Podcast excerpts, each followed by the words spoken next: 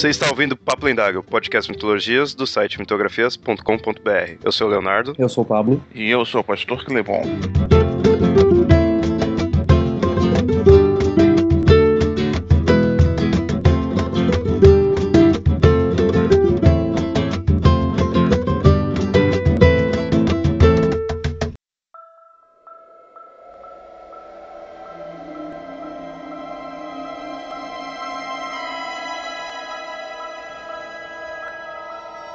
A essência que nos anima, a força que nos mantém no pós-vida ou até mesmo nos leva para uma próxima, a substância divina que nos preenche e nos permite utilizar as portas automáticas, a psique humana. Essas são formas de definir o que é a alma, e isso é o que falaremos nesse episódio do Papo Lendário, mostrando como várias culturas tentam explicar o conceito de alma.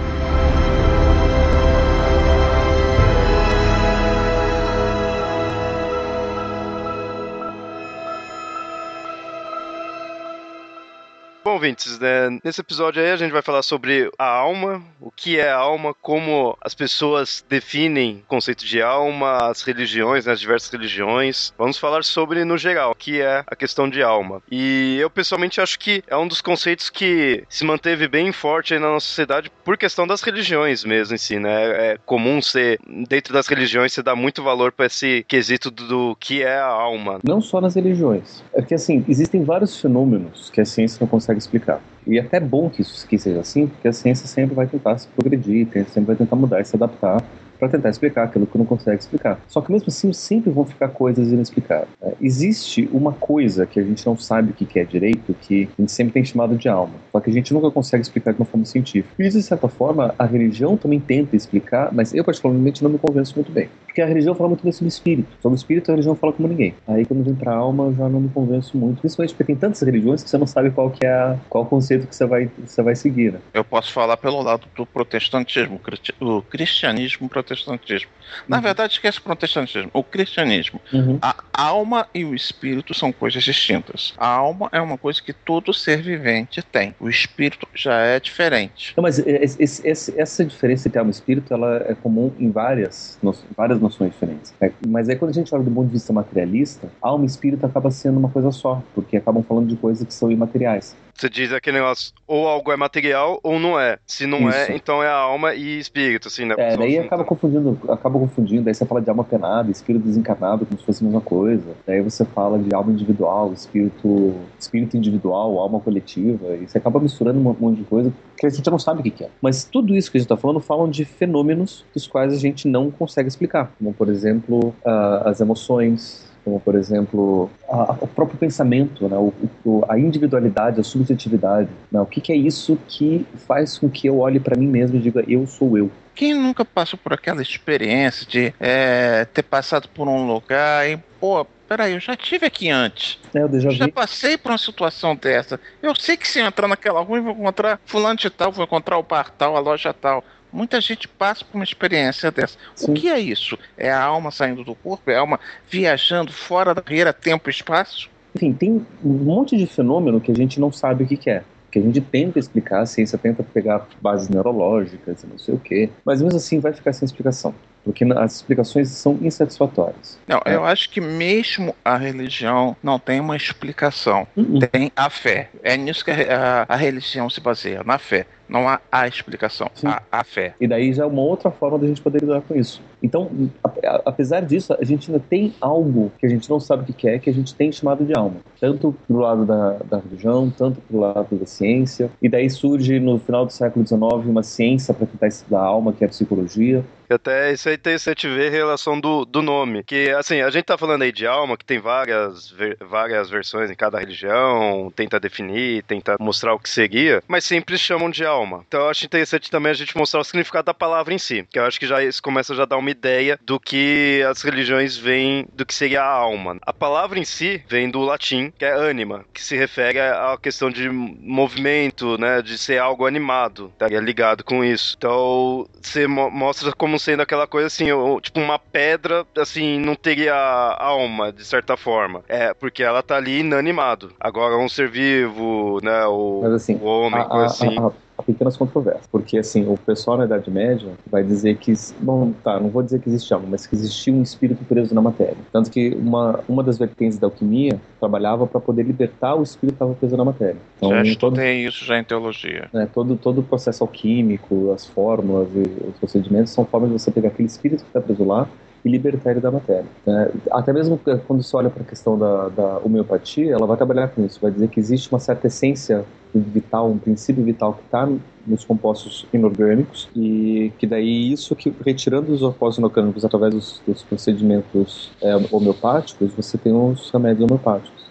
Então, apesar de que a palavra alma tem a ver com movimento, com deixar alguma coisa animada, é, ainda tem algumas vertentes que, que vão além disso daí, vão associar a alma com uma essência, né? Com a essência da, daquela matéria, com a essência de algo. É, às vezes eu vejo a alma sendo como, definido assim como a questão de que define algo, assim, tipo, o que faz você ser você? Seria a sua alma, assim, né? Eu vejo às vezes tem essa, essa particularidade. Tipo, ah, eu sou o que o meu corpo é, que tudo, sou desse jeito. Tá, mas se eu nascesse sem braço, ia ser eu ainda? O que, que, que mudar em mim deixaria de eu ser eu? O que me definiria seria a alma. Se fosse outra alma, seria outro ser. Então a alma, caráter e consciência. Você tá falando que são um só. Então, seguindo esse conceito, acho que poderia juntar. E daí a gente olha pro Dr. Who, por exemplo, que tem uma mesma alma nas diferentes encarnações, só que tem diferentes consciências, tem diferentes é, caráteres, mas a alma permanece. E aí você ainda olha como sendo a mesma alma que permanece. Né? A essência tá lá. Porque assim, caráter e consciência está muito a ver com a forma como a gente vive tudo isso. E a gente pode eventualmente mudar a forma que a gente vive. O nosso caráter muda com o tempo. Né? A consciência, obviamente, a cada instante é uma consciência diferente. Mas de certa forma, teoricamente, a alma seria a mesma. É, e a alma sempre teve ligado com essa questão de estar tá além da, da matéria. Uh, definido assim. Aquela questão clássica da pessoa morre, a alma se mantém, mesmo que vá para um outro lugar, ou para um outro corpo, quando é coisa de reencarnação, coisa assim. A alma muitas vezes é vista como algo mais eterno, ou se pelo menos não eterno, como algo que duraria mais do que o próprio corpo. O cristianismo já crê que a alma não é uma coisa eterna. O espírito, sim, é uma coisa eterna. Uhum. O Espírito é o presente dado por Deus, como está na passagem de Gênesis lá, que foi, ele deu o sopro da vida. E esse sopro da vida é o que a gente considera como espírito. É... Já a alma a gente pode considerar como caráter, a consciência, como você mesmo falou. Só que é interessante porque esse, esse sopro divino, ele está ligado muito com a, palavra, a própria palavra alma. E assim, se a gente pegar as palavras falam sobre alma, eles vão, algumas delas vão apontar para essa questão do sopro, do sopro. Se a gente olhar para o latim,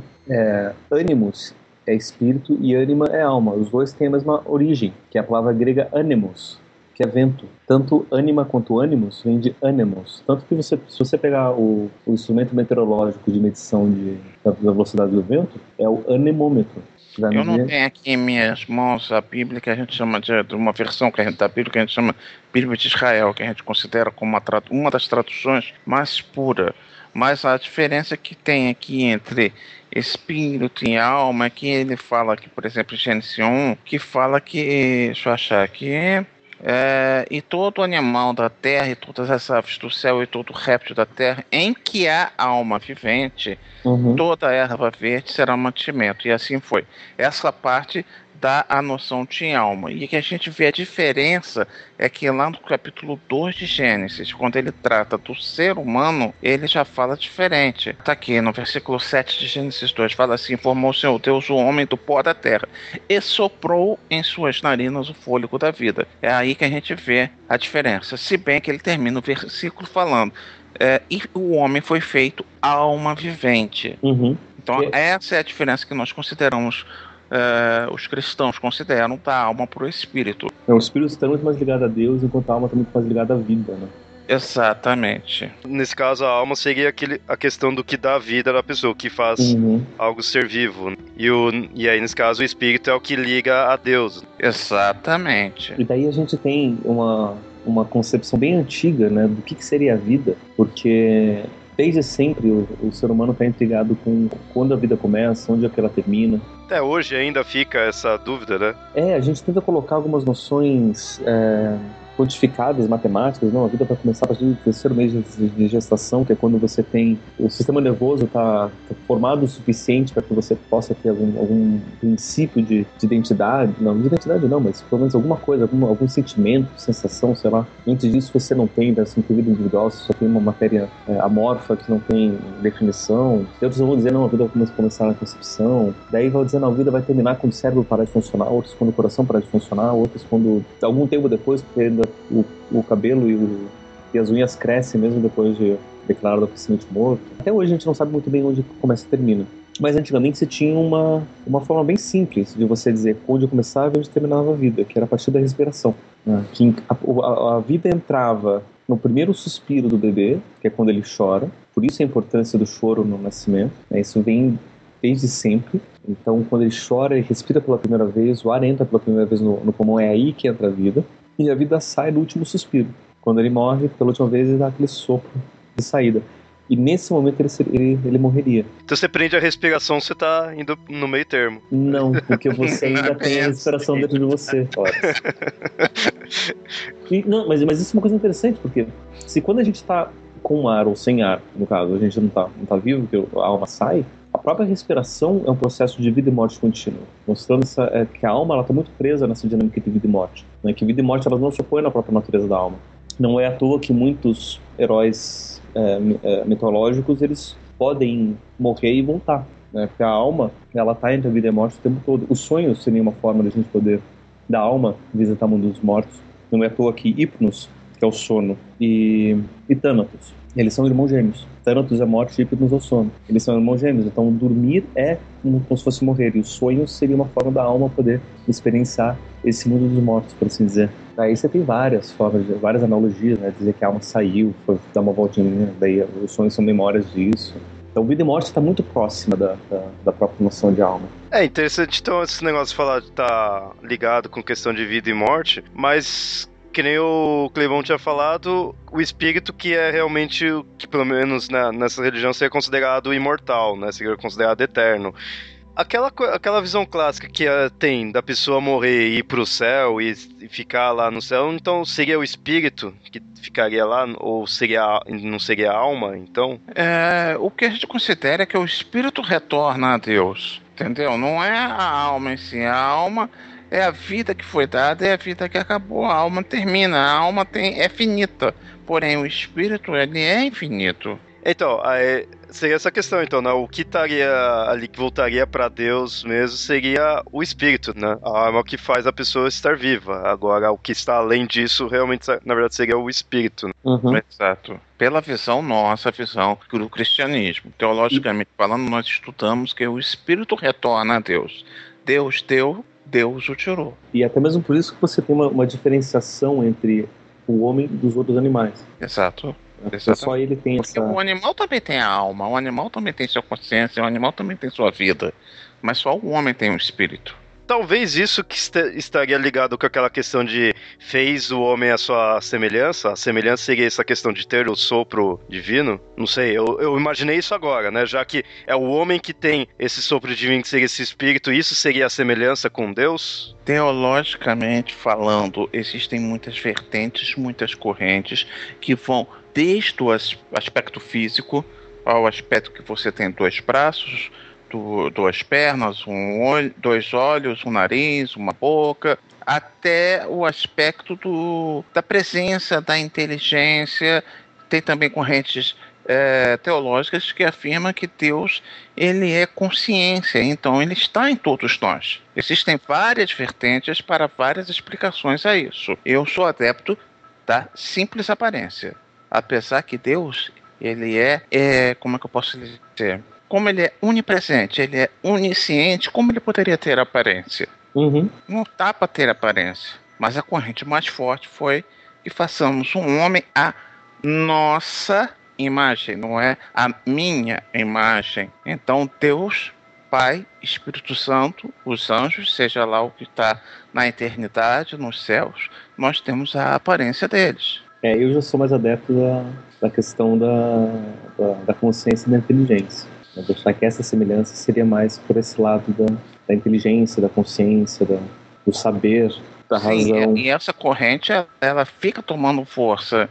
Inclusive, essa, vamos dizer assim, religião, que eu não acredito que seja a cientologia lá do Tom Cruise, nosso amigo corredor dos filmes, ela acredita exatamente isso. Deus está em cada um de nós. E que todos nós temos o poder de um Deus. É, lá eles dão bastante ênfase na questão do, da alma, que é a questão da como foi criado, tudo, né? A gente já falou num, nos episódios anteriores como é o conceito da cientologia. É, a cientologia é, é uma. Vou, vou classificá-la como ciência, embora não seja, mas é uma ciência que é muito difícil nós pegarmos informações. Eles não divulgam informações, eles não publicam informações. Então, o que nós sabemos são, são através de outras pessoas que entraram e saíram. Então, Ou não dá para ter certeza. É, ou senão, talvez aquele episódio de South Park. Extremamente recomendado. Que lá acho que é a melhor fonte para você conhecer a cientologia. Cientologia. Porque Tom Cruise, Tom Cruise sai do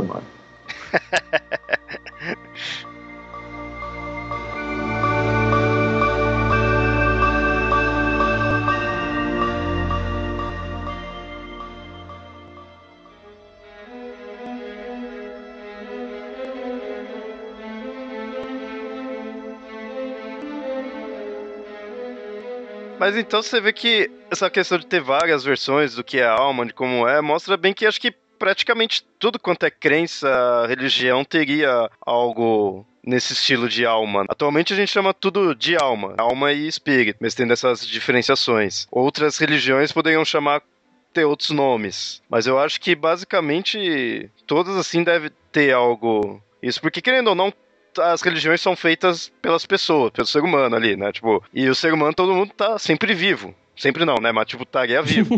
né? É, os mortos não estão vivos, é. a não ser que você fale de zumbis. Preferencialmente, né? Eu não quero eu participar de um Walking Dead, não. Acho que ninguém quer. Tem sempre essa questão de ter pessoas vivas que constroem a religião. Eles vão dar ênfase para isso, para o que é a vida, como a gente tava falando. Então, acho que por isso que a alma é algo um conceito universal. Uhum. Você Mas, tem deixa, deixa só fazer um parênteses aqui. Eu acho até interessante falar quando você fala de zumbi. Tem um zumbi na DC que é o Solomon Grundy, hum. que é um vilão, tal, ele é lá da, da, da, da, da Louisiana, ele, ele voltou à vida através do, da, de voodoo, de magia negra, não sei. Só que ninguém sabe quem ele é, né? Tanto que no túmulo dele diz lá, Solomon Grundy nascido numa quarta-feira. É a única coisa que sabe sobre ele que ele nasceu numa quarta-feira. Mas é interessante que numa das histórias da Liga da Justiça Sem Limites, tem um episódio inteiro onde Solomon Grundy vai atrás da alma dele. Que ele quer ter alma, mas ele não tem porque ele é um zumbi. Então mostra bem essa questão, né? Dele tá morto, então não tem alma. Ele... Mas ao mesmo tempo ele tá vivo. Tá vivo, então ele quer ir atrás. Quer ir atrás da alma. E ao mesmo tempo a gente pode até fazer um paralelo disso com a, o Jornada das Estrelas, né? Com o personagem Data, que ele é um androide é, sintético, criado por um homem, e ele tá atrás da, da humanidade dele. Se não me engano, tem um episódio, eu tô revendo aqui agora os, os, os episódios da, da, nova geração, né, pelo menos até a terceira temporada ele não fala sobre isso, que é onde eu tô, onde eu tô agora. Mas eu acho que tem algum episódio onde ele comenta sobre essa questão da alma, né, essa busca da. Será que ele teria alma? Né? Ele, ele já é considerado um ser vivo, ele foi considerado pelos outros como um ser vivo, mas será que ele teria uma alma? Pode ser sintético ou não? O que seria essa alma? Na verdade, são vários episódios que o Data corre atrás dessa situação, né? Porque ele quer ser um homem de qualquer jeito. Ele raciocina como um homem, ele age como um homem, mas falta ele a alma. E sem querer dar spoilers, mas aquele filme do Nemes, eu acho que foi a conquista da alma dele. É. É, sim, de, de certa forma, né, eu acho que esse, esse, até foi um dos motivos pelos quais eu não gostei do filme. Mas se você pegar essa, essa jornada do, do Data né, e dando um spoiler muito grande, mas também não vale muito a pena porque o filme não é, não é, não é bom o suficiente para você, meu Deus, se isso estragou o filme. Porque o filme inteiro ele se estraga no percorrer, né? Mas assim, o Data, ele se sacrifica. E essa, eu acho que essa, essa própria noção que ele traz de dar a vida pela vida da outra pessoa e de se deparar com a própria mortalidade dele, ele acaba dando essa noção de alma para ele. Né? Daí eu acho que é no momento que ele morre é o momento que ele recebe a alma. E a mesma coisa acontece no Homem Bicentenário, que ele um luta a vida exemplo. inteira para ser conhecido como humano, consequentemente ter alma. Excelente assim. E ele só recebe esse reconhecimento no momento que ele morre. Ou seja, a mortalidade é essencial para a gente poder reconhecer o que, que seria essa alma. Na verdade, ele nem chega a saber que foi considerado humano, né? Ele morre antes de escutar É, o veredito, segundos antes, né? é, o veredito do, do juiz. Mas as atitudes dele, no final, inclusive, que por um ato de ironia ou não, quando ele vai depor lá na juíza, ele se despede falando: Este ser agradece. Uhum. Caraca, aquela cena foi incrível. Ele realmente ele ganhou a alma dele. Uhum. E, e é interessante porque a alma ele vai estar junto dessa noção de mortalidade. Eu acho que isso, isso, isso é próprio de todas as culturas também. Até mesmo quando você olha para culturas a- ateístas. Eu vou pegar aqui um exemplo de uma filosofia ateísta que é o existencialismo. É, O existencialismo ele funciona a partir do pressuposto que Deus não existe. E como é que a gente pode pensar nossa existência a partir disso? E uma das coisas que que o existencialismo vai trazer é que a nossa existência ela está situada numa relação direta com a própria morte. A nossa existência é que faz a gente quem a gente é, não a nossa essência. Então, o existencialismo não trabalha com o conceito de essência, de uma alma, de alguma coisa, mas ao contrário, a existência é o que vai definir quem a gente é. A existência é, é, é a ação constante, é você estar situado no mundo, é a modificação que você faz, são as suas escolhas, a liberdade tudo mais. Só que essa existência, ela só é se ela está situada num, num contexto de mortalidade Pra ter um início, meio e fim, para seria? ter início e fim, principalmente. né? A existência seria esse meio entre o nascimento e a morte. Mas a partir do momento que você nasce, você já pode morrer a qualquer momento. Você não sabe quando você vai morrer. A gente imagina, Para, para morrer, basta estar vivo, para né? morrer basta estar vivo, né? Essa daí é inclusive uma frase do, do, do Heidegger, né? que é um dos grandes existencialistas do século XX. A partir do momento que a gente nasce, a gente já tem idade suficiente para morrer. Né? Essa é a frase dele. E então a gente, ele, a gente precisa se situar em estreita relação com a morte. Sem a mortalidade, a gente não tem existência. né? Então, até mesmo as filosofias e os pensamentos ateístas levam essa questão da mortalidade para definir quem nós somos muito a sério. Tava falando essa questão do, do data, né, do, de robô, isso é uma coisa, é, realmente você vê bastante essa discussão, principalmente atualmente, que a gente tá evoluindo com questão da robótica, tá evoluindo com coisa de inteligência artificial e tudo mais assim, fica sempre aquela dúvida, né, o que vai diferenciar o ser humano de uma máquina evoluída, até que ponto, né, vai ser diferente, até que ponto a máquina não vai ser um ser vivo. Assim, acho que teria muitos religiosos que vai, imagina hipoteticamente, assim, numa situação onde a gente consiga criar um ser artificial extremamente, assim, parecido com o ser humano, vai ter muita, acho que religião, ou pelo menos religiosos, que vai ficar assim, não, peraí, daí foi uma criação do homem, não foi uma criação divina. Ele não tem a alma, né, não tem, ele, ele imita um ser humano, mas ele não, não tem a alma. E daí eu vou trazer outro complicador para você. Se a gente levar a questão da mortalidade como um dos pré-requisitos para a alma, que inclusive foi uma das coisas que colocaram para o homem bicentenário, né, para o Andrew, né, que enquanto ele era fosse imortal, ele não teria como ser humano. E, Então ele escolheu a mortalidade para poder chegar mais perto da, da humanidade. E se a gente olha para os replicantes do Blade Runner, ou para os replicantes do, do, do livro, né, o Android Sonha com, com Ovelhas Elétricas, do Philip K. Dick, eles têm uma vida muito curta. Eles já nascem sabendo que vão morrer em sei lá quanto tempo, em sei lá quantos anos. Se eles têm essa consciência, se eles têm comportamentos, sentimentos, emoções, tanto quanto os seres humanos, né? o programa, a programação deles é assim, eles têm a mortalidade, a consciência disso. Inclusive, grande parte da, da- do debate da história é os replicantes serem reconhecidos enquanto seres viventes com alma. Mas será que eles teriam alma? E esse caçador de androides, o Runner, né? não seriam bem, bem androides, mas caçador de, de replicantes, ele estaria cometendo assassinato porque está matando seres com alma. Então, mesmo a gente criando máquinas com mortalidade, será que a gente vai considerar eles seres vivos? Será que a gente vai atribuir almas a eles? É, é, é, entra muito naquela questão ali de o que realmente é algo para ser considerado vivo ou não, para você dizer se é humano ou não, fica aí que entra a questão, vai ter alma ou não, né? Tem que discutir muito, é muita loucura para você conseguir definir realmente. É muita filosofia. Pra gente. Isso. É, ou loucura, né? Acho que dá na mesma.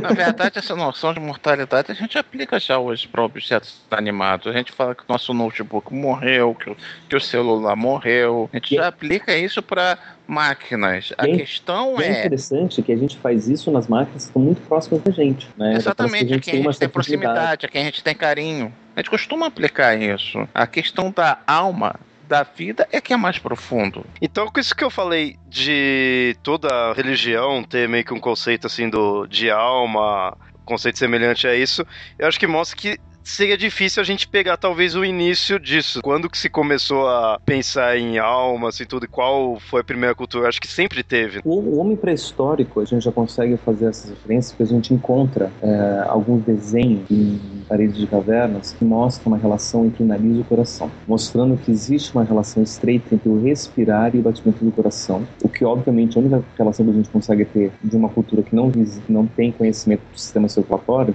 é que isso seria relacionado à vida. Então eles já sabiam que a vida estava ligada à respiração e ao batimento do coração.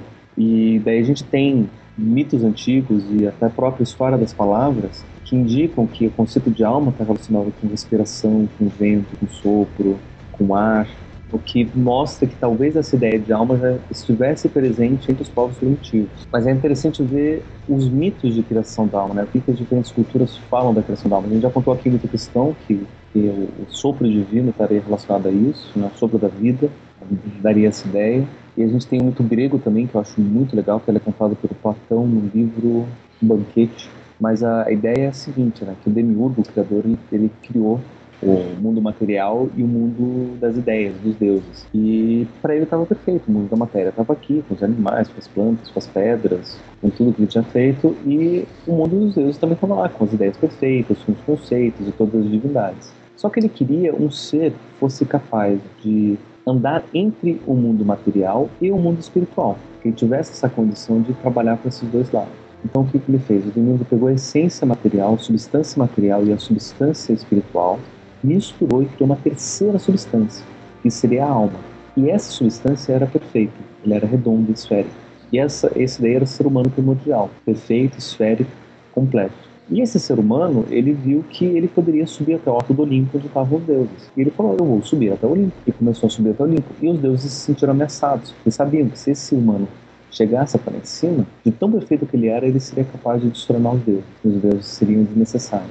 Então o que, que aconteceu? Zeus pegou o, o raio dele e jogou na direção do ser humano e dividiu o ser humano em dois. Então, enquanto que estivessem, o ser humano estivesse separado, ele seria incompleto. E ele sempre estaria em busca dessa outra metade. E essa separação foi quando Zeus criou o homem e a mulher. Seria o mito da criação da, das, da, das almas gêmeas que seriam sempre em busca um do outro e que o amor estaria relacionado com essa união da alma. O que mostra mais uma relação da, da alma, né? Além da alma estar relacionada com a ideia de mortalidade, ela também está relacionada com a ideia de relação, de relação e de amor. Isso acaba também ligando com o conceito de coração, né? Tá vivo também, porque você tem aquele negócio, né? A pessoa, a alma gêmea é a pessoa que tá com o seu coração, vai completar o coração, toda aquela coisa, né? Uhum, que, é, que é a pessoa faz viver. Não, mas é, é interessante porque a gente tem vários, vários relatos de, de de almas gêmeas, né, de pessoas que encontraram sua alma gêmea, e elas acabam morrendo muito próximas é, do tempo uma da outra. Né? Talvez um, a história que melhor mostra isso é o Romeu e Julieta.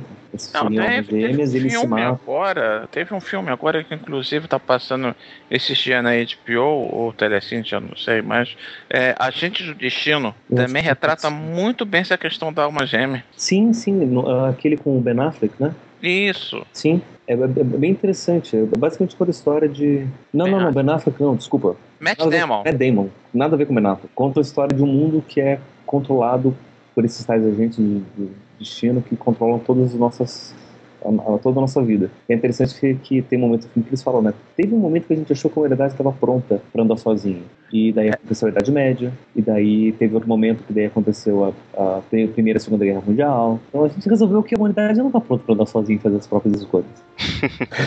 é, e, e, é interessante porque esse casal, eles tentam fazer de tudo para ficarem juntos, apesar de que esses agentes não querem que eles fiquem juntos. Cara, é muito engraçado esse filme, como é que eles colocam. É que seriam nada mais, nada menos do que anjos, né? Porque eles falam que são agentes enviados pelo presidente. Pergunta, uhum. mas quem é o presidente? Ah, você conhece ele muito bem.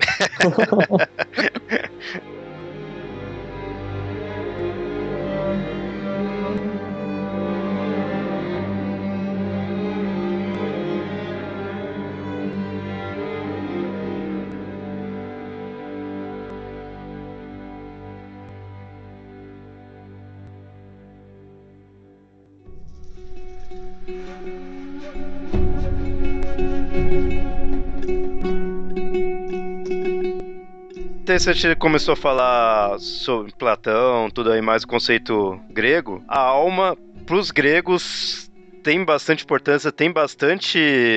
Assim, tem lendas fortes sobre a questão de alma e lá muitas vezes é chamado de psique, né? Muitas vezes não. Psique é a palavra É grega. a pra alma, né? E psique também em grego é borboleta. Como é que é? Borboleta? Psique, borboleta. Essa eu não sabia. Essa eu não sabia também, não. Borboleta. Só procurar psique, você vai ver várias imagens de borboleta. Falar psique em grego, você pode estar falando tanto alma quanto borboleta, a mesma coisa. Mas a ideia, inclusive, da borboleta é porque ele é um ser que tem uma certa materialidade, só que ele é frágil também. Você pega a asa da borboleta, ela se desfaz. Ele é muito frágil. E ela é tão leve quanto, quanto o vento, quanto o ar. Então ele ainda traz essa ideia de um- uma materialidade não material, de- dessa leveza do ar. E a gente tem a lenda da psique mesmo, da personagem psique, né? Dos gregos. Mito, né? Veras psique. É interessante quando eu dou aula de. Das, das primeiras aulas de psicologia, para a maioria das minhas turmas, eu pergunto o que é psicologia? E os alunos não sabem responder. Eu falo, poxa, vocês estão aqui num curso, vocês não sabem o que vocês estudam. E, mas é verdade, as pessoas se formam psicólogos e não sabem o que estão fazendo. Mas enfim.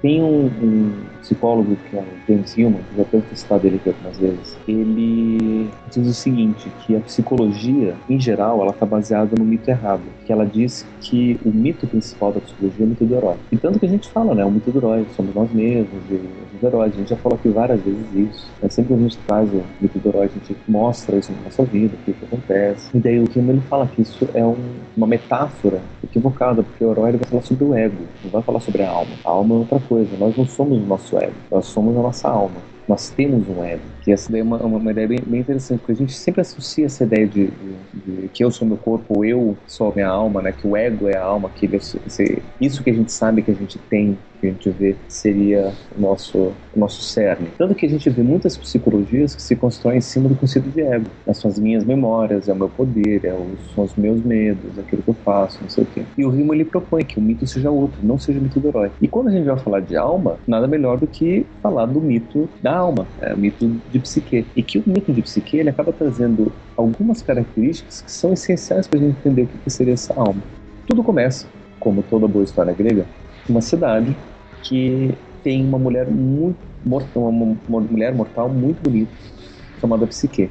E todo mundo dizia que ela era tão bonita, mas tão bonita que chegava a ser mais bonita até do que Afrodite, que é a deusa da beleza.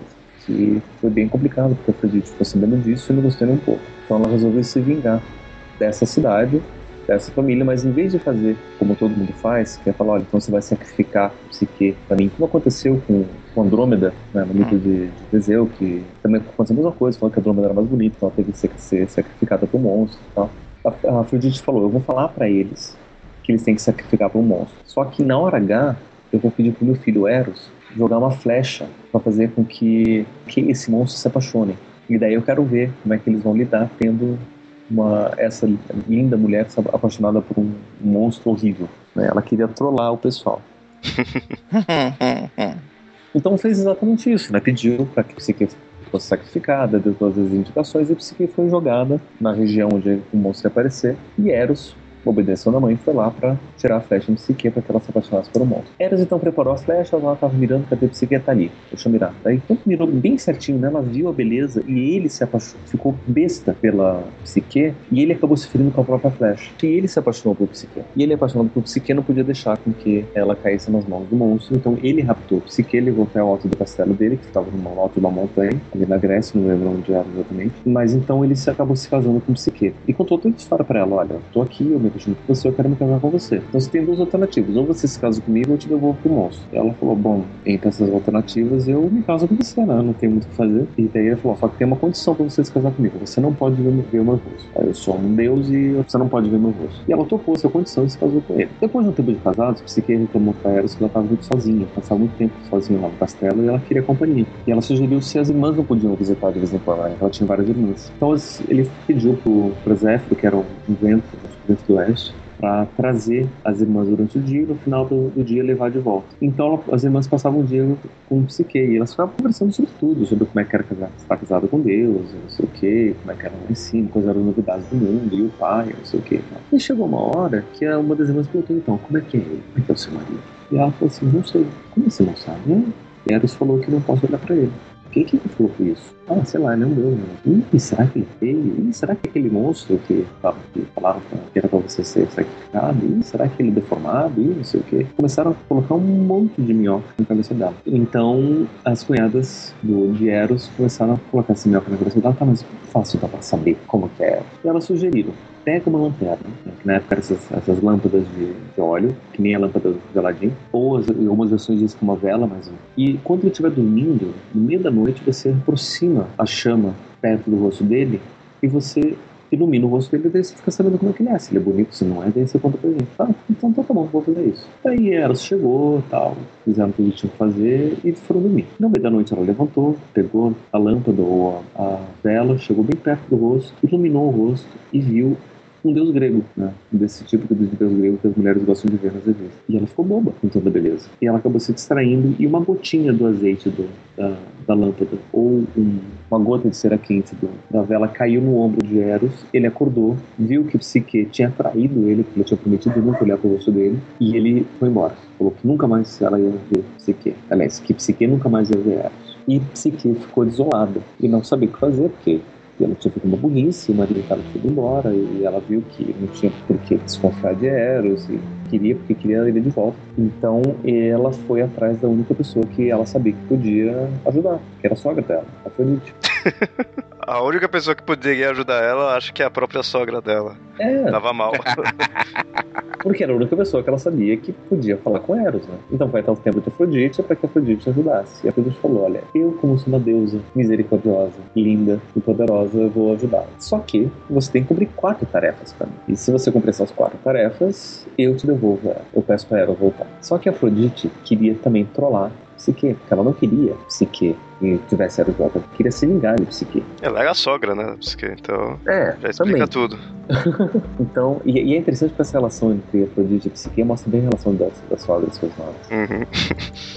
Afrodite pegou Psique e levou ela num, num armazém enorme. Imagina um armazém desse tamanho de estádio de, de, futebol. E lá tinha vários grãos, vários grãos. Grão de tudo misturado. Tinha cevada, tinha aveia, tinha trigo, tinha arroz, tinha lentilha, tinha azeitona. Tudo que eles conseguiam imaginar de grão estava lá. E estava tudo misturado. Você pegava um punhado daquela mistura, você pegava todos os grãos de uma vez só. Né? De, de, de, todos os tipos de grão de uma vez só. E tinha uma quantidade muito grande de grão. Então a Afrodite falou, olha, o sol está se pondo. E esse armazém vai ficar escuro. Assim que o sol se pôr, você tem até o amanhecer para você separar todas as sementes de seus respectivos montes. Boa sorte. Afrodite foi embora e deixou Psique sozinha lá com aquelas sementes. E Psique não viu a quantidade de sementes que ela tinha que misturar, não sabia como fazer aquilo no escuro, então ela começou a chorar em desespero. Né? Como toda boa mulher faz uma situação dessa, ela começa a chorar. Olha, o machismo. Não é machismo, a história tá contando. Oh, Mulheres tá no meu Brasil, foi ele que falou, não tem nada não, não, a ver com isso. Os gregos, são os gregos que estão contando. Tudo a culpa dos gregos, né? ok, ok, ok. Só que daí o que acontece? Algumas formigas que estavam passando por ali ficaram com pena. Uma moça tão bonita tá chorando assim. E sabiam da história, porque tinham visto a Afrodite falar tudo aquilo, e resolveram ajudar a linda Psique. Enquanto a Psique estava dormindo, né? Ela, ela chorou e dormiu de tanto chorar. Enquanto ela estava dormindo, as formigas separaram todos os grãos para ela. E daí na manhã seguinte, a Afrodite chegou, tinha certeza que Psique não tinha conseguido separar nada. E daí chegou lá e viu que a Psique estava dormindo, todo estava todo separado, ela ficou enraivecida, acordou a Psique, a Psique viu, ah, não, desculpa, Afrodite, não era bem assim, e, e daí viu que estava tudo separado e, e não estava entendendo nada, mas aceitou de boa e foi. E daí a Afrodite levou a Psique para a segunda tarefa. A segunda tarefa consistiu no seguinte, Psique levou a Afrodite até a margem do rio, falou o seguinte, do outro lado do rio tem esse gramado. Lá à distância, você está vendo aquelas ovelhas que estão lá pastando, que é daqueles arbustos. Então, essas ovelhas, elas, elas têm uma lã de ouro especial, só nasce naquelas ovelhas. O que eu quero que você faça é pegar um pouco daquela lã e trazer para mim. Só isso. Se que eu falei, mas é só isso, não tem nenhuma pegadinha, não dá pra ter esse cantinho fazer tudo no escuro. Não, é só ir lá e pegar a lã e trazer de volta. Ah, tem um porém só. Essas ovelhas são carnívoras, comedoras de carne humana, e fazem meses que elas não comem estão morrendo de fome. Simples. Coisa básica. Parece até uma tarefa que o meu diretor passa pra mim. e daí, Afrodite foi embora, certeza certa de que Psique ia morrer nas mandíbulas das ovelhas. Psique olhando para as ovelhas e olhando para a morte certa. Ou ela morria no, no braço das ovelhas, ou ela ficava a eternidade sem Eros, não sabia o que fazer. Então, como a nossa bela personagem é mestre em fazer, ela sentou à margem do rio e chorou.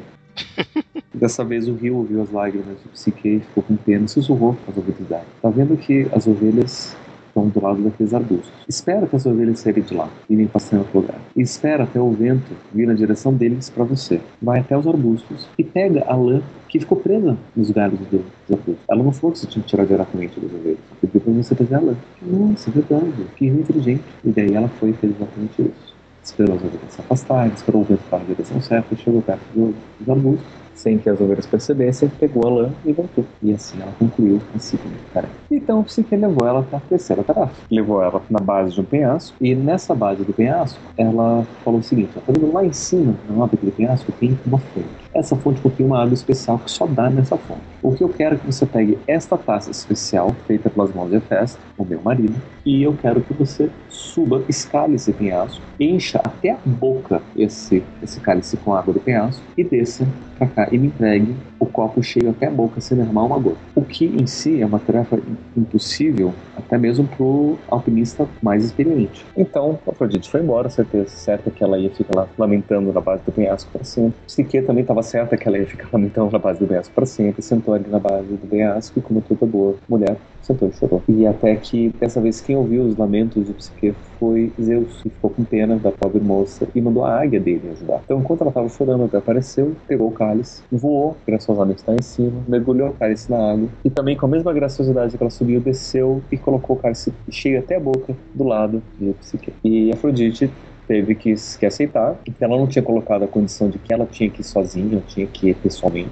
Ela só falou que tinha que encher o cálice e trazer de volta. Então, dessa vez, ela falou o seguinte: a quarta tarefa, você vai para o inferno. E lá no inferno, você pessoalmente vai pedir para Perséfone a caixa da beleza eterna que eu pensei para ela tempo atrás, eu quero que ela devolva. E você traz de volta para mim. Tá? E daí é só isso que você tem que fazer. Você vai para o inferno e volta com a caixa da beleza eterna. E daí ela se desesperou de novo, porque ela pensou que ela tinha que morrer, porque ela, enfim, vindo da sogra levar para o inferno não deve ser uma coisa muito boa, né? então ela sentou de novo onde ela estava e começou a chorar. E nisso, é, é, Hermes, que estava passando por lá, que era o mensageiro dos deuses e o deus encarregado de levar as almas para o inferno, resolveu dar uma ajudinha. E deu a dica para Psique. Falou o seguinte: Olha só, Psique, você, para você ir pro inferno, você tem que ir nessa direção, você vai contar uma caverna, daí você vai descer para lá, tem todas as indicações para como chegar lá na base do inferno. Lá, você vai chegar vai ver um rio. Nesse rio vai ter um barqueiro, você tem que pagar uma moeda pro barqueiro, para ir e uma para voltar. Então você tem que levar duas moedas com você. Depois que você passar pelo barqueiro, você tem que distrair o cão de guarda do portão do inferno, que é Cérebro. Você vai dar um pão de mel para ele. Então você tem que levar dois pães de mel, você tem que distrair ele na ida e na volta. Daí você chega lá, você vai procurar pelo castelo de Hades, Persephone tá lá dentro, pede para falar com ela e pede. E você tem que lembrar de duas, duas dicas importantes. Primeiro, você não pode comer nada no inferno, porque senão você é obrigado a ficar lá. E segundo, você não pode sentar no inferno, porque senão você fica preso lá para sempre. Então ela anotou todas as dicas e fez exatamente o que Hermes pediu. Que Hermes pediu. Foi até onde ele indicou, achou o rio, pagou o barqueiro, pegou até o outro lado,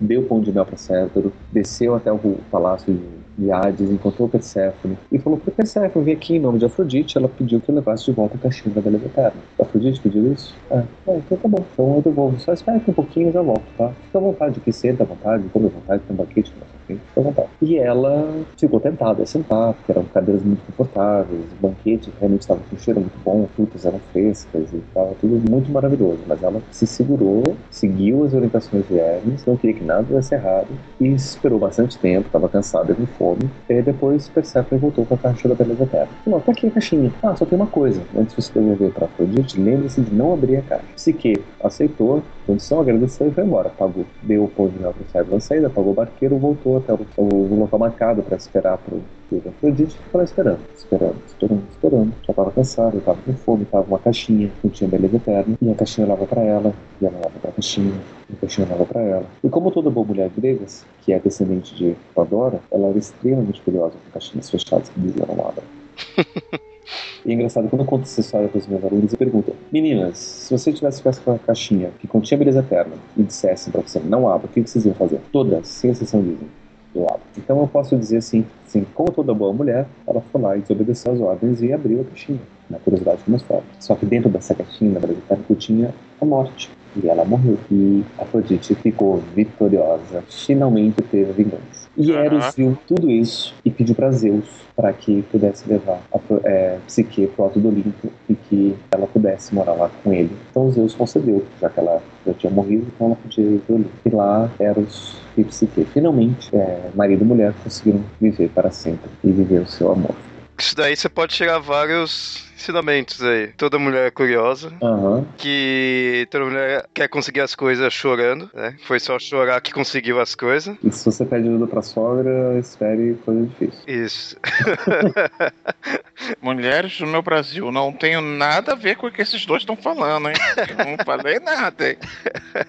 Mas aí o ouvinte, agora que ouviu a história aí da, de Eros e Psique, vai apertar. E o que isso teria a ver com a alma? Isso daí tem tudo a ver com a alma, porque inclusive tem a ver com duas das noções que a gente já falou que a alma tem, que é o amor e a morte. E a morte. Uhum. A psique, a alma, para ela poder viver, ela precisou morrer. Hum. De certa forma, né? porque enquanto ela estava separada de Eros, ela estava super angustiada, não estava viva, ela estava fazendo de tudo para poder recuperar esse amor. Né? E outra, psique sem Eros, ela é morta também. O Eros é o amor, é o relacionamento. Então, para a alma ser viva, ela precisa ter essa relação, ela precisa ser ter o amor. Então a alma está radicalmente ligado à emoção, ao sentimento. Eu diria que é um relacionamento. Não quero, eu não quero esticar, dizer que é uma emoção, sentimento, porque você tem 500 mil sentimentos e emoções. E aí esse mito seria o mito que define o que é a alma para os gregos. O conceito aí de, de alma vem daí desse mito. É, na verdade, o, o, conceito de alma vem daquele mito que foi contado por, por, Platão. O mito de Eros e Psique, ele acaba ilustrando muito dos padrões e ideias que são associadas ao que a gente chama de alma. Que seria essa ideia da própria mortalidade, da relação com a morte, da relação com, com o amor, com, com sentimentos, tudo mais.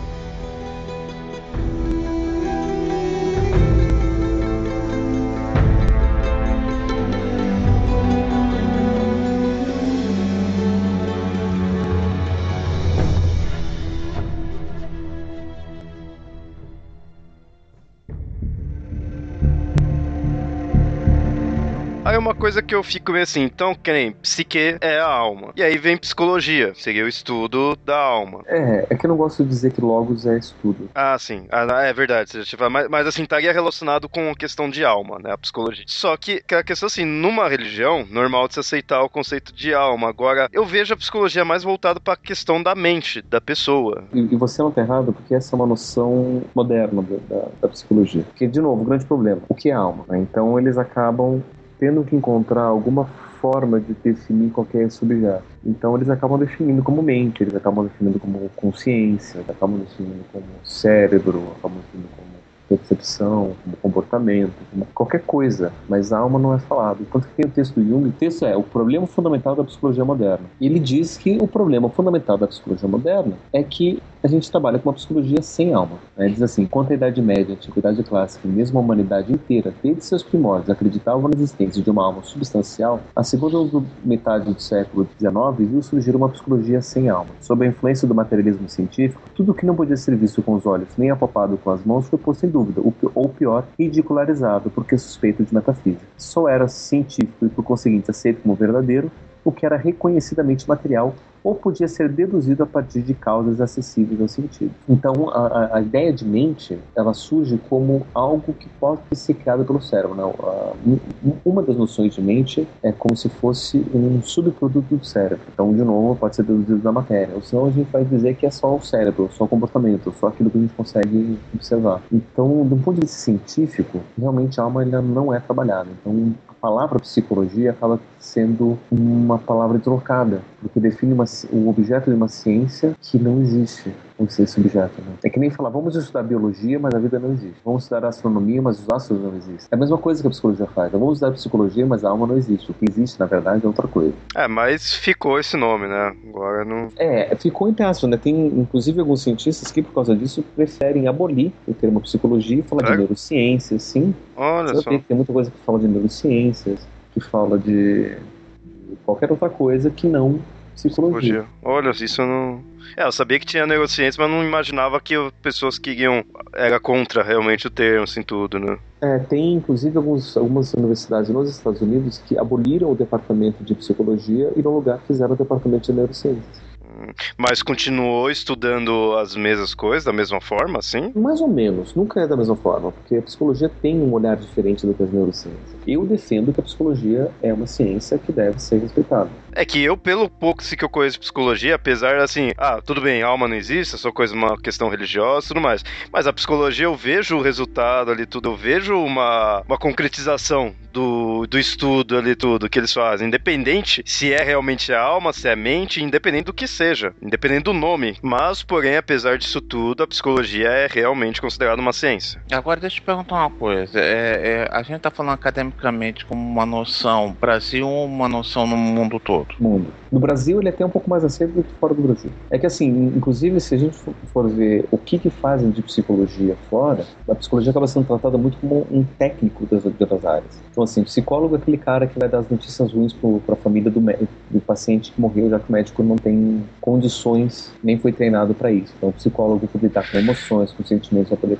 vai poder fazer isso. É, o psicólogo é o técnico que vai é, avaliar se aquele criminoso é imputável ou não. Ele vai ser técnico de não sei mais quem que vai ajudar ele a fazer alguma outra coisa, né? Vai lidar ah, com o aspecto humano. Isso aí não seria um papel de psicanalista? Não. Psicanálise é outra coisa. Psicanálise, psicanalista é o cara que segue as teorias e o método criado pelo Freud. O Freud propôs a psicanálise como um projeto de uma psicologia científica, mas não foi muito bem aceito pela comunidade científica como tal. Então, psicanálise acabou sendo reconhecido como sendo o conjunto de conhecimentos e métodos criados por Freud e trabalhados pelos seguidores de Freud. Ponto. Daí você tem os psicoterapeutas, que são terapeutas, e assim, a psicoterapia nasce com a psicanálise, mas o método psicanalítico ele não é o único, nem o melhor, nem o principal método de psicoterapia, mas pelo contrário, você tem N psicoterapias diferentes. Essa questão da psique, ela vai além de só da psicologia, que tem, como falou, da psicanálise, tem a psiquiatria, e tudo estaria voltado nesse conceito da psique. Né? A psiquiatria, na verdade, ela recebe esse nome mais por um,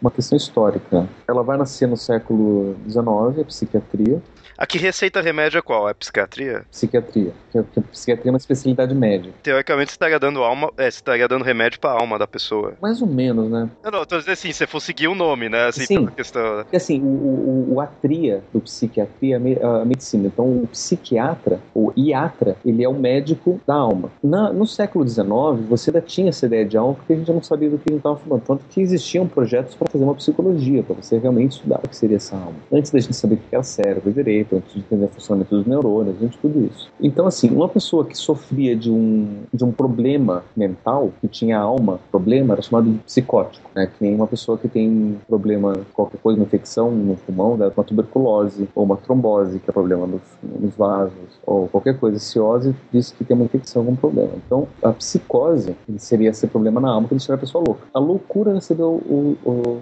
o nome genérico de psicose. E quem trata, então, dos psicóticos são os psiquiatras. Né? Então a origem do termo psiquiatria veio daí. E depois, com o avanço da neurociência, com o avanço da medicina, a psiquiatria passou a ter uma outra compreensão acerca dos problemas mentais. Né? Passou a chamar de mente, daí passou a chamar de problemas comportamentais, ou problemas neurológicos. Tanto que hoje a gente tem uma a psiquiatria tem uma compreensão de que esses problemas são decorrentes de, de níveis anormais de neurotransmissores no cérebro. E basta você regular esses neurotransmissores que você regula os problemas. O que eu, como psicólogo, acho uma grande balela, porque eu vejo vejo casos que não é, não é só isso, que não é bem assim que funciona.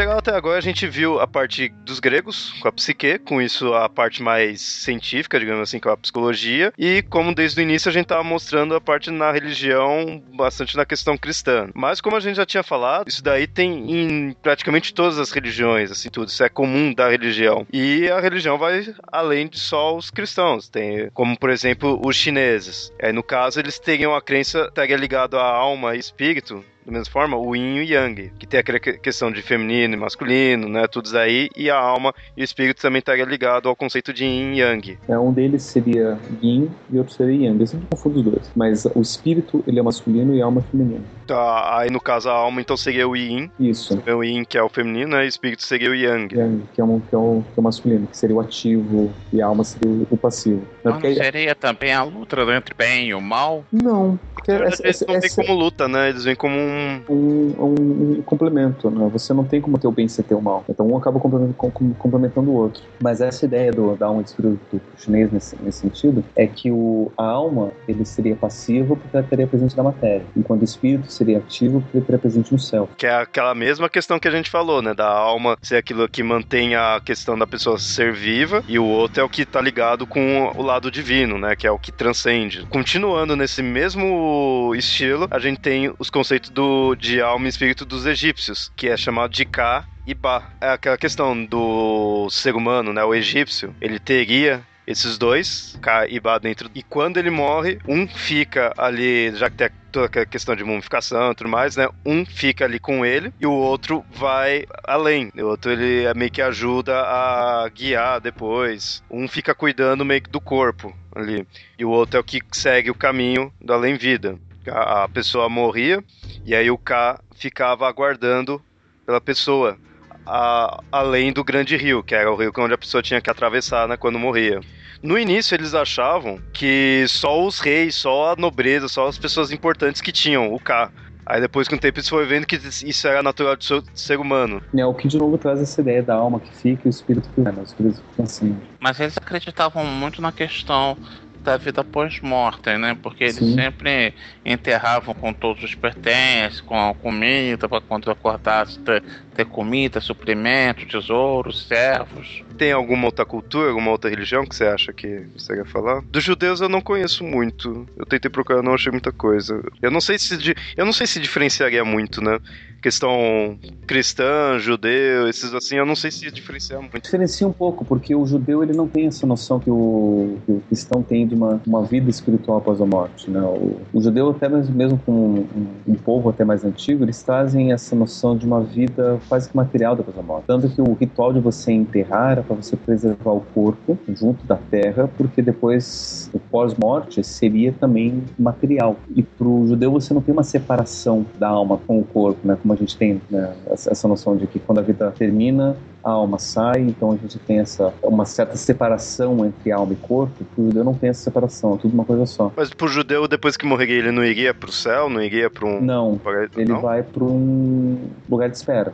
É que assim, ele, o judeu como povo escolhido, ele, ele, ele, não, ele não, tem, não tem que fazer nada, não tem purgatório para se purgar, não eu, tem uma recompensa da salvação. A diferença entre o povo, o judaísmo, o cristianismo, realmente é a crença que Cristo já veio. No resto, tudo é igual. Não, Agora, quem é, tem essa crença é aquele. aquela igreja católica. Ai, acho que é a russa que tem o. A, a ortodoxa russa? Isso. Ela tem uma diferenciação, sim, que não seria nem um purgatório. É um outro local que seria o tal local de espera. Tem a ver com a palavra Sheol. Sheol, que é o inferno. É, só que não é bem inferno, seria na verdade o, a morada dos mortos, por simplesmente. Hum, isso é mais para estilo do Hades mesmo, dos gregos, é aquela mais coisa ou menos. que é só onde o morto vai, né? O Sheol é onde tem aquela passagem bíblica que até comenta sobre o Sheol, é do rico e do Lázaro, que Uh, fala, o, o rico pede para que permita que Lázaro molhe o dedo, a ponta do dedo para secar a, a, sede dele, mas não pode porque ele está no Sheol, não tem como ele passar de um lado para outro. Permita então que Lázaro vá e conte à minha família que eu, que eles têm que fazer, tá? não, não, há, não há como passar daqui para lá. Uhum. É a única passagem que eu me lembro que fala sobre então, o Sheol, a é, tradução da Bíblia de Israel. É, é que assim, você tem várias referências ao Sheol. Um deles diz que o Sheol é o lugar dos mortos, independente se são bons ou são maus. Em uma tradução fala que é o lugar de pranto e ranger de dentes. Acho que é a tradução romana. Não sei. Eu sei que o, o conceito de Sheol seria um lugar onde os mortos estariam. Né? Eu acho que não falo nem da alma dos mortos, seriam os mortos mesmo que estariam. Independente se são são bons ou são maus, E lá no Sheol eles teriam separados. Então, do lado de cá são os maus do lado de cá são os bons. Mas é tudo no mesmo lugar.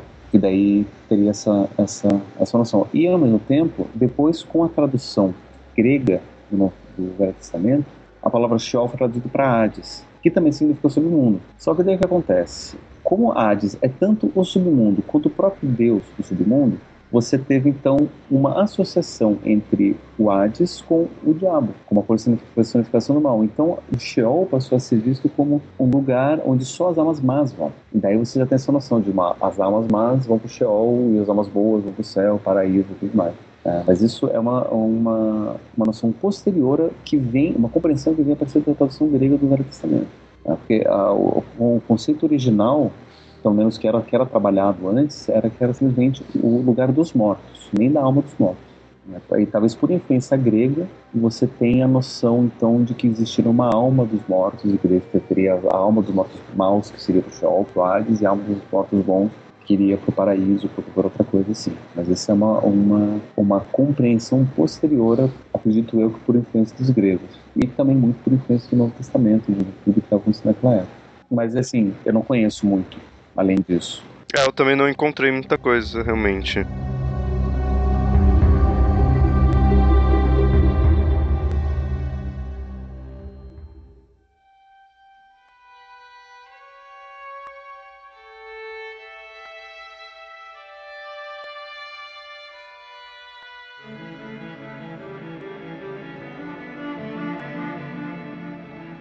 Gente falou essa questão de alma ir pra tal local, na verdade, o espírito em tudo, mas você pegando as religiões que tem a crença de reencarnação, é a alma que vai mantendo, vai reencarnando, né? Vai só mudando de corpo. Né? Aí, em vez de você ir pro céu, você vai para um novo corpo. Você, às vezes, pode considerar como uma evolução, você vai, dependendo de qual foi a vida, você melhora e aí sua alma renasce. É, a ideia da, da reencarnação, ela também tá, estaria ligado muito a, a pelo menos um, o mito que eu conheço é, é um que a alma do morto desce até o Hades. Lá, depois, quando ele já passou tempo suficiente, está na hora de voltar, ele bebe da fonte da Lete, acho que é Lete o nome da fonte, que algumas, algumas fontes dizem que ele é um rio, outros dizem que ele é uma fonte, mas ele é um dos, uma das, dos corpos de água do, do inferno, e que é o, a água do, do, do esquecimento. Quem bebe dessa água esquece de tudo, que já viveu. Então a ideia da reencarnação seria assim: uma alma que vai para o inferno, ela beberia dessa água, esqueceria de tudo, então estaria pronto para reencarnar. Ela passaria então pelas moedas, que seriam as tecelãs do destino, que começariam a tecer uma nova, um novo fio de vida para essa alma que estaria limpa e sem memória para poder começar uma nova vida. Ou seja, isso com isso você quebra aquela ideia da pessoa, de repente, ter lembranças da vida passada, tudo, porque teoricamente ela esqueceu. Passou pelo LED e esqueceu, a não ser que uh, de uns tempos pra cá o LED tenha acabado. É, acho que tá poluída, a água tá e... poluída, não tá mais funcionando muito bem. Porque sempre quando fala de reencarnação, sempre tem essa coisa assim, ah, a pessoa lembrar de vidas passadas, atualmente, né, tá, esse negócio da reencarnação é você lembra, você faz regressão. É que isso tem muito a ver com, com a noção do, do espiritualismo que surgiu na, na, na, Idade Moderna. É mesmo, e falando nisso, essa questão de espíritos, atualmente, querendo do espiritismo que tem aí, esses daí seriam o quê? Seriam almas? Seriam, pois né? é, aí, aí é que começa a confusão. Pronto, agora, agora vai tornar o caldo. aí, aí que começa a confusão, porque você. A, a noção de alma, que eu, pelo menos que a gente vem trabalhando até agora, é uma noção de alma que tem muito está intimamente ligado com o corpo e com a vida. A partir do momento que desencarna, não tem mais alma. Tanto é que a gente tinha meio que definido aquele negócio, né? A pessoa tá viva, tá com a alma, morreu, acabou a alma, o espírito que vai e transcende, né? Como e segue. Então, o máximo que a gente poderia ver seria uma noção de espíritos desencarnados. Só que daí a gente começa a pensar, mas esse espírito tem personalidade, tem memória, ele é espírito de uma pessoa que teve viva. E daí perde um pouco a noção de um espírito mais sublime, um espírito ligado a Deus, um espírito ligado à transcendência, porque ele está aqui, está preso à matéria. Então o que, que seria isso? O máximo que eu consigo compreender dessa noção é que esse espírito dos espíritas, ele é um híbrido entre alma e espírito. Ele é como se fosse uma alma zumbi. Uma alma consegue viver sem corpo, assim. Seria, tipo, o, o, corpo morreu e a alma não. É, mais ou menos. Né? É quase como se, tipo, o zumbi, ele seria um corpo sem alma, então a alma zumbi seria uma alma sem corpo é o que eu consigo conceder, porque eu não, dentro dessas noções é, mais filosóficas, até mesmo indo para a China, faz mais sentido. É, tem, tem a ver com essas noções, inclusive com, com, com o cristianismo, com, com, os mitos gregos. Né? Se a gente for, for, procurar outras fontes de mito, né, os, o, a gente consegue encontrar algumas relações, até mesmo dos, dos, dos egípcios, né? Tem um que fica com o corpo e outro que vai pro além. Você tem essa, essa noção de uma alma que ela é material, que ela, que ela é corpórea. E daí os espíritas eles apresentam para a gente uma outra entidade que não seria nem material e nem espiritual, que seria a alma, ela teria esse nome, né? porque até mesmo para os gregos a alma não foi criada com uma mistura de matéria e de espírito, só que ela é os dois ao mesmo tempo. Né? E esse espírito ele não é nenhum nem outro. Né? Essa alma, sei lá, o que Seria, algo, seria um terceiro. Não seria um quarto, tipo, sei lá o que, que é. Não é nem alma, nem matéria, nem espírito. É uma outra coisa. Seria esse ser desencarnado. Eu não sei se é uma alma sem corpo, não sei se é um espírito que não transcende. É uma coisa diferente. Eu, pelo menos, não consigo ver alguma relação. E eu tenho certeza que nesse momento muitos dos nossos ouvintes que conhecem do Espiritismo vão escrever milhares de e-mails tentando mostrar a verdade do Espiritismo. Como eu mesmo já recebi no meu blog alguns e-mails, alguns comentários, quando falando sobre morte, não sei o quê, falando, olha, é uma pena que você não tenha uma visão, mas o Espírita tem uma visão muito melhor do, sobre a morte, não sei o quê, explicou, eu vi, não, não é melhor não, desculpa. É, mas enfim, né, ou ele não soube explicar direito. Mas eu tenho certeza que vai vir um monte de, de gente querendo ensinar para gente a, a verdade da doutrina espírita. Né? Também no, no, no último caso, a questão é que, independente do que é ou que deixa de ser, essa noção do, do espírito desencarnado, da alma reencarnada, não sei, ela acaba fugindo um pouco das noções tradicionais, míticas e das outras religiões que a gente tem. Então é uma outra noção diferente mesmo, é uma outra forma da gente poder conceber essas, essas coisas. Não seria nem o espírito nem a alma do qual a gente falou até o momento. Né? É uma outra coisa, que eu não sei o que, que é. Eles podem até dizer que esse é o espírito de verdade, ou essa é a alma de verdade, mas não é a Não alma. é o que a gente estava citando não, não até é o o que a gente momento. estava falando até agora.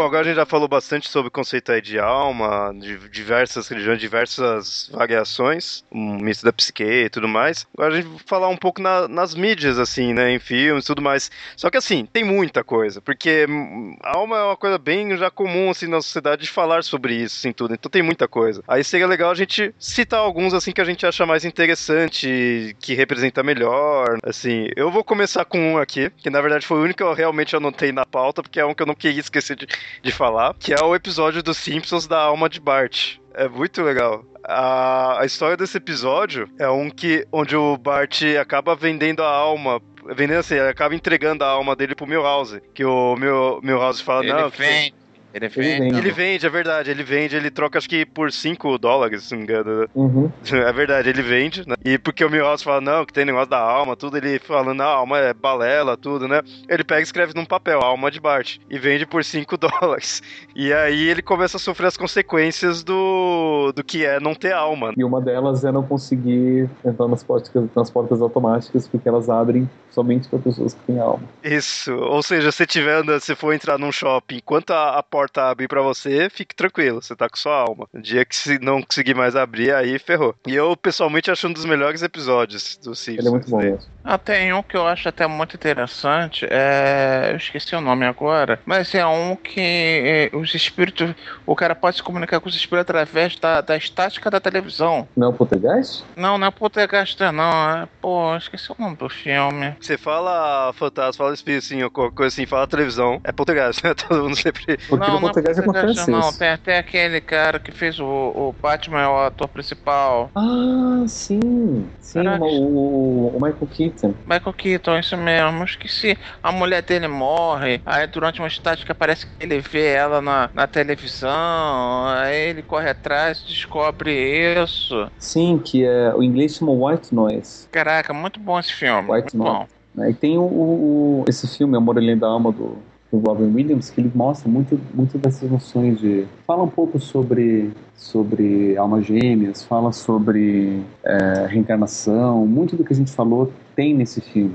É, esse filme acaba pegando um pouco de, de, tudo e acaba construindo uma visão até bem, bem bacana sobre o que é paraíso, o que é inferno. Tem um filme também, passou há pouco tempo agora, é, Além da Vida, o Matt Damon consegue se comunicar com espíritos do tsunami. Ah, sim. Eu ouvi dizer isso, eu não cheguei a ver esse filme. Tem o clássico, né? Os fantasmas se divertem. Sim, que é conta história, uma história do do. Um casal que é, praticamente numa lua de mel acabou morrendo. E não ah, é verdade, do, da casa. do, do Beetlejuice. E Beetlejuice, pô, fan... esse aí então. clássico. Aí tem outro também que em português acho que é, que é alguma coisa dos fantasmas. Que conta a história do, do Charles Dickens. Com Bill Murray, que é a história lá dos, do fantasma, né, do fantasma do, pres- do- passado, presente, passado, futuro. futuro. Isso. Mas assim, todos esses filmes vão dar essa noção do, do- da alma desencarnada, né? É, isso daí ele acaba voltando pra ideia, como a gente falou, de fantasma mesmo, né? assim. Fantasma de alma desencarnada, que daí eu acho que renderia um outro episódio. Outro episódio, é. Porque apesar da gente ter mostrado que essa questão de fantasma talvez fosse essa questão da alma, que ainda tá aqui na Terra, tudo, é, é popularmente visto assim: fantasma é fantasma, é aquele bicho que começa a te assombrar Uhum. e. Tem a alma, o conceito de alma, que é uma coisa muito mais religiosa, que é aquela coisa que tá dentro da pessoa, né, e tudo mais. Então, eu acho que, apesar que você pode fazer um link, normal como a gente fez entre as duas coisas, mas Uhum. é popularmente visto dessa forma. Você não fala, olha só, uma alma, no máximo só se for alma penada, mas você não fala só, ah, é uma alma ali, né? Não, é um fantasma. Ou alma penada. né? É, o, o, o que talvez a gente possa. Aquilo que eu tava falando do, da alma zumbi, a gente pode chamar de fantasma. Que aí seria essa alma penada, né? Que é a que fica te assombrando, né? Batendo porta, né? Essas coisas assim. É uma alma que não tem relação com o corpo. Que só vai lá pra ficar te enchendo o saco, pra ficar te zoando, né? Uhum. São, são mó troll. É, e que o que daria também a, a ideia do, do, do poltergeist, né? Seria o espírito brincalhão, o fantasma brincalhão. Nisso entra esse conceito do, do fantasma. Normalmente, quando as Uhum. pessoas dizem alma, né, é bem nessa questão do, da força interior da pessoa, a essência que fica dentro do, da pessoa, eu falei, ma- mais religiosa, né, de certa forma. Sim.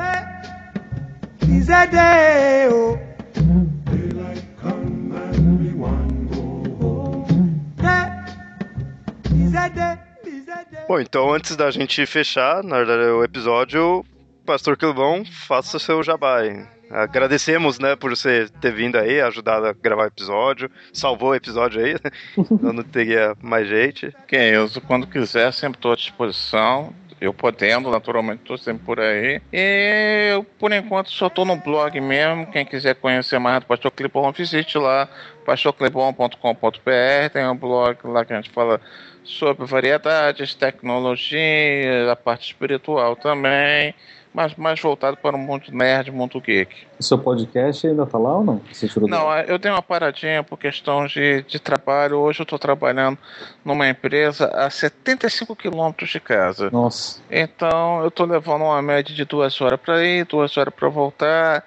O que sobra de tempo é só para dormir, descansar. Do final de semana eu tenho um monte de coisa para resolver, que eu estou morando agora numa casa, uma casa Uhum. que fica num terreno, que são 1.200 metros quadrados de terreno, eu tenho que cuidar de um monte de coisa. Realmente tempo não está sobrando. É. Tive que, infelizmente, tive que dar a parada com o podcast. Gosto, quero voltar, mas não posso marcar nada por enquanto. Então, quando possível, aí volte aí, um cast. Se Deus quiser. Assim que Uhum. puder, estarei voltando. Mas vai estar todos os links aí no, no post.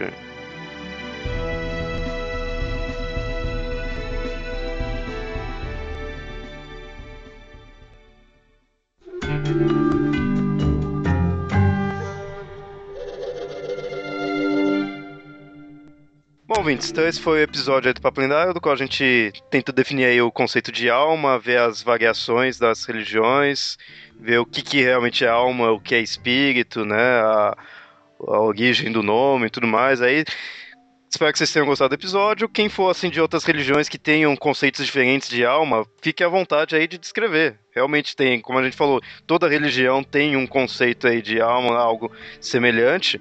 Então, se você é de. A gente não pode falar de todas as religiões, né? Óbvio. Então, se você for de alguma religião aí que queira mostrar como que a sua religião vê esse conceito, fique à vontade aí de comentar ou mande e-mails aí para mitografias.gmail.com. Ou então um desafio, né? Se você é de uma outra religião, será que você consegue aproximar esse conceito da sua religião a esses conceitos que a gente Tava fazendo Sim, fazer sim. esse, esse, esse exercício mitológico de ver qual que é a base mitológica por trás disso daí. Seria bem interessante se você conseguir mostrar pra gente esses paralelos, ou, ou até mesmo se tiver um, um espírito que consiga mostrar pra gente esses paralelos que eu não consigo ver, seria Verdade. bem muito bem-vindo. Tipo, não, que a gente não quis em- em- afrontar nenhuma religião nem nada. A gente tá mostrando né, os conceitos, então, né? Tentar aproximar e tudo mais. Bom, então é isso e até mais. Tchau, tchau.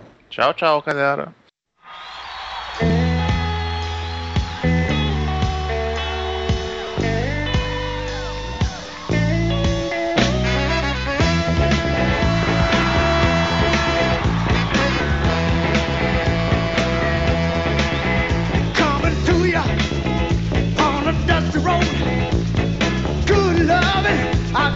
Truckload.